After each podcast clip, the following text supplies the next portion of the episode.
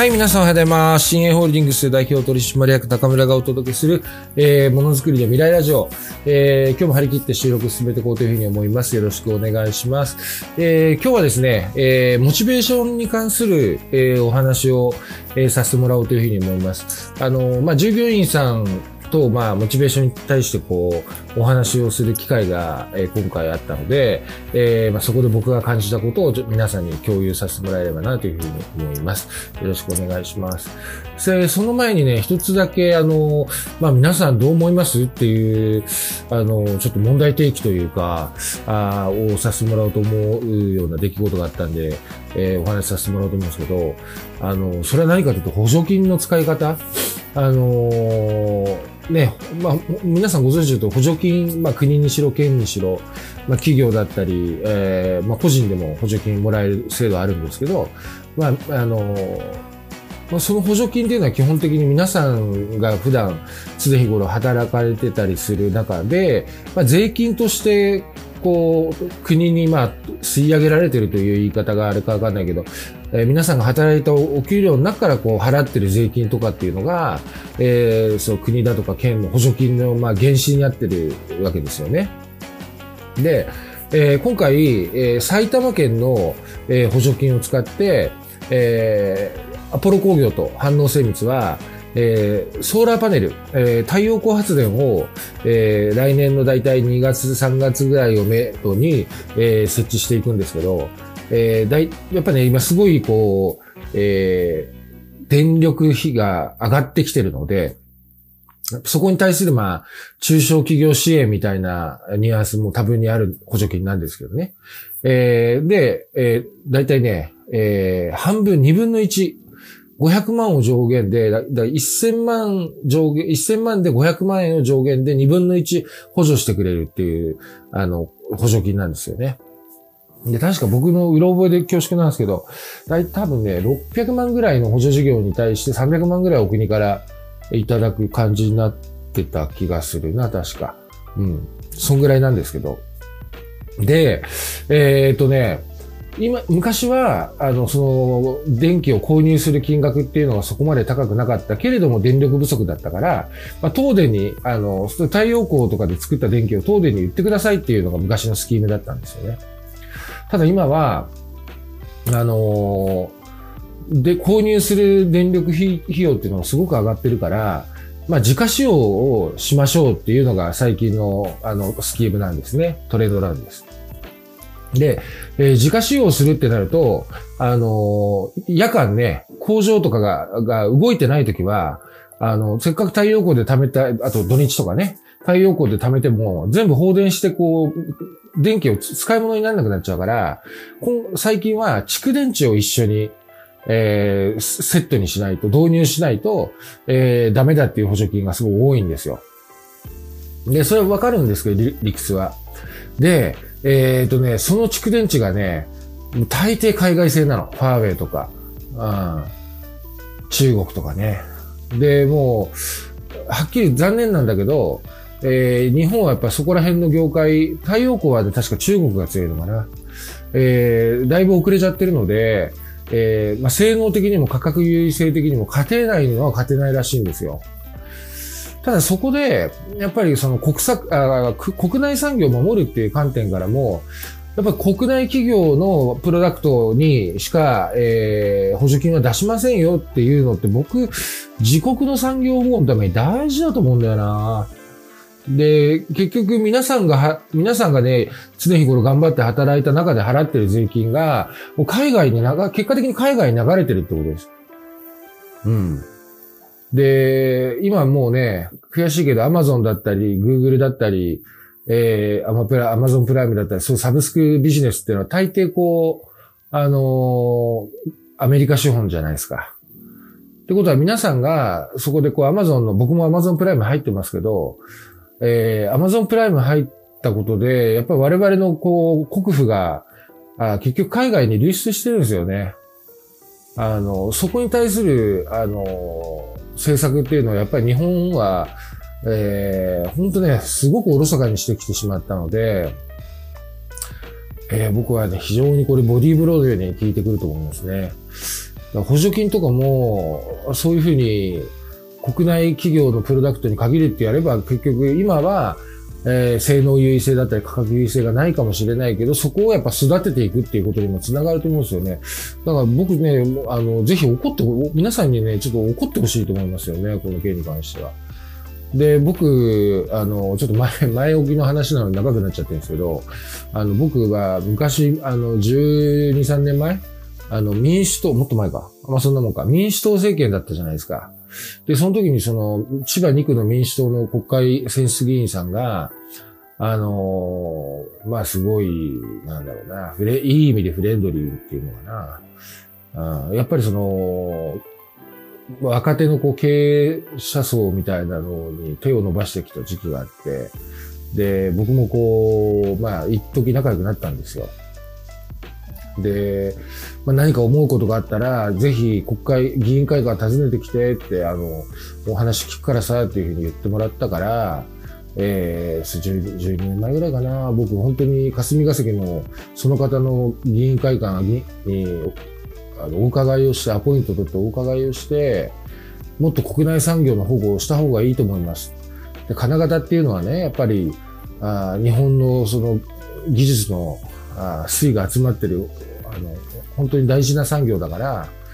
何かしらこう税金をつけるなり、補助金つけるなり、税金を優遇するなり、補助金つけるなり、えー、何かしらこう産業保護の観点を、あの、考えた方がいいと思います。これ技術がどんどん海外に、ね、結局価格優位性とかっていう点だけで勝負していっちゃうと、あの、どんどん技術が海外に流れていってしまいますっていうような、こう、危惧を感じて僕言いに行ったんですよ。そしたらその方ね、いや、ちょ、何言ってるかわからないみたいな顔されましたね。で、いや、中村さんね、トヨタが海外に行くのも別に国、日本のために海外行ってるんじゃなくって、あの、自分たち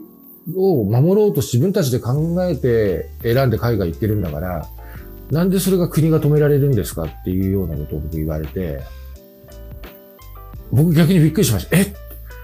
なんか国内産業の保護をしようみたいな観点がゼロなんですよ。ああそう。で、ここはね、結局最終的に皆さんに返ってくるところなので、やっぱりね、ちょっといろいろチェックしてみた方がいいと思いますね。うん。なのでちょっと最近、あの、昔のこともそういうことで思い出したし、で太陽光を入れてくるんだけど、ね、ぜひ蓄電池入ったらみんなで見てみましょうファーウェイ製だから。ねまあ、ごめんなさい。はい。あのー、そんなことも最近ちょっと思ったりもしました。で、えっ、ー、と、一番最初にお話しした、あのー、まあ、モチベーションの話なんですけど、ね、従業員さんがその、従業員さんの、あ部下のか、部下のモチベーション、例えば、まあ、生活のために働く、えー、家族のために働く、自分の未来のために働くとか、いろいろあると思う。で、そういうことに、あの、すごい目が向き出した。ね、意識が生き出したっていうのが僕はすごく、まずは素晴らしい。まずは第一歩として素晴らしいと思うんですけど、まあこの前、あの、その話の延長線上でこう、会議で、いや、モチベーションにもいろいろレベルがあって、つってね、っていうモチベーションに対するちょっと深いお話をさせてもらったんです。で、モチベーションって実は、えー、モチベーション1.0、モチベーション2.0、モチベーション3.0って3段階あって、で、えー、モチベーション1.0っていうのは、えー、自分のために働く、家族のために働く、まあ、要は生活のために働くってことですね。えー、わかりやすく言うと、まあ、明日のパンのために働くような、そういうニュアンスですよね。それがモチベーション1.0です。で、新入社員とか中途採用とかで会社にあの新しく入ってくれた方っていうのは、基本的にモチベーション1.0から始まります。ね。えー、じゃあモチベーション、その上のモチベーション2.0っていうふうになる、なんだろうとなった時に、それは、えー、職場の同僚だったり、えー、部下だったり、自分ですね、部下だったり、えー、会社そのものだったり、えー、とかっていうような、あと外注さんだったりとかっていうような、えー、他人、見える他人。まだ見えるってるけど、自分ではないものに対して、モチベーションを持てるようになったら、それはモチベーション2.0で、やっぱり部長とか課長とか、組織のある程度上の階層になったら、やっぱり、あの、せめてやっぱここら辺の感覚が、あの、持って働いてもらわないと、要は自分のために働いてる人が、その下の、その人の下で働く部下ってどうすか？やっぱちょっと歪んできますよね。君が頑張るのは僕のためみたいな話になってきちゃうので、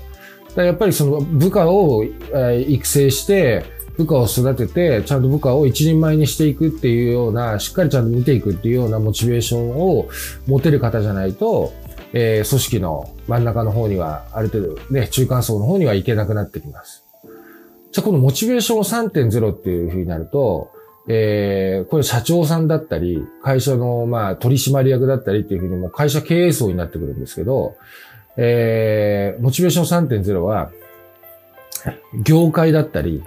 未来だったり、地域だったり、えー、そうですね。もう見えないけど大切なもの。そのために働けるかどうかっていうのがモチベーション3.0です。例えば社長が、ね、あの 僕の知り合いで実際いるんですけど、まあ、その人はキャラクターで許されてるんだけど、いや、お前らが何のために働くか知ってるか？お前らは俺がもう経費800万満額使うためにお前ら頑張って働いてるんだっていう社長さんもいるんですよ。まあ半分冗談だし半分多分本気だね、あれば。だけど、まあそれその人のキャラクターで、ね、成立しちゃってるんだけど、そういうことを実際言う社長さんもいるんです。で、皆さんじゃあどうですか？お前らが働くのは俺のためだっていう社長についていけます？ついていけないですよね。で、あの、経営者で僕すごく大事なのは、あの、周りの人が乗れる、乗れる風呂敷をどれだけ大きく広げられるかだと思ってて、あ、その風呂敷だったら、僕も乗れます。例えば僕だ、僕だったら、まあ自立的発展のできる企業づくりをして、えー、みんなで、え自己実現をして自己肯定感を高めていけるような組織づくりをしていきましょう。えー、金型の技術っていうものをコアにして、えー、ちゃんと持続的えー、継続的発展ができるような組織体制を作っていきましょうっていうふうになったら、うん、まあまあ、あんまりこう、明確にピンとは来ないけど、まあまあそれだったら乗れるかなとかっていうふうには最低でも思ってくれると思うんです。だそこが、僕ってそれって、例えば、まあ業界だったり、未来だったり、地域だったりとかっていうような、あの、ちょっと大きな話じゃないですか。うん。で、まあ、それはもう、その、その中には当たり前のように、部下のために頑張るっていうのもあるし、モチベーション2.0もあるし、モチベーション1.0ももちろんあるわけです。自分のためにだって僕自分で頑張りたいです。だからモチベーション3.0の人っていうのは、モチベーション2.0、モチベーション1.0を持ち合わせた上で3.0を持ってくるんですね。うん。モチベーション2.0も同じ。やっぱり一番最初に自分がやっぱり納得感が持って働ける、満足いくような状態で働けるっていうのが、やっぱり基本的に人間は大前提です、そこが。その上で、それだけじゃなくて、自分のためだだけじゃなくて、どんだけ大きな風呂敷をどんどん広げていけるかで、あまあ人、人を使える人なのか、人の上に立てるべき人なのかっていうところで分かれてくるんだというふうに思います。なので、えー、まあ僕はあの常日頃言ってる経営幹部人材っていうのを育てていかなきゃいけないってなった時に、やっぱそんなどんだけ大きな風呂敷をえー、持って働ける人を育てていけるかっていうことも逆説的に言えば、経営幹部人材を育てるってことはそういうことでもあるんですね。うん、ですね。えー、ですので、まあ、まとめになりますけども、あのー、まずモチベーションに目がいったっていうことはすごくいいことだし、えー、まあ、自分のために働く、家族のために働くっていうのは、えー、まあ、それだけ、それで一番初めに入ってくるんだけど、まあそれだけだと、あの、僕は正直ちょっと寂しいよねっていうふうに思うので、やっぱりこう、部下のためだったり、地域、地域だったり、社会だったり、未来のために、えー、動けるような、あそういう大きな気持ちを持った従業員さんを、えー、まあ、事業活動を通じて、えー、まあ、このラジオ等もそうですけど、通じて、あの、どんだけ多く育成できるかっていうのが、あの、僕の仕事というか、僕の使命だなというふうに、え思っています。はい、えー、ということで、今日も、今日はこれでここら辺で終わろうと思います。えー、いつも、あの、聞いてくださってありがとうございます。えー、もしよかったら、ポッドキャストのいいねと、えー、簡単な言葉で構わないので、レビューとかを書いてくれたら嬉しいです。ね、えー、明日の、えー、明日の未来のためにみんなで頑張っていきましょう。はい、それではまた収録するので聞いてください。ありがとうございました。じゃあね、バイバーイ。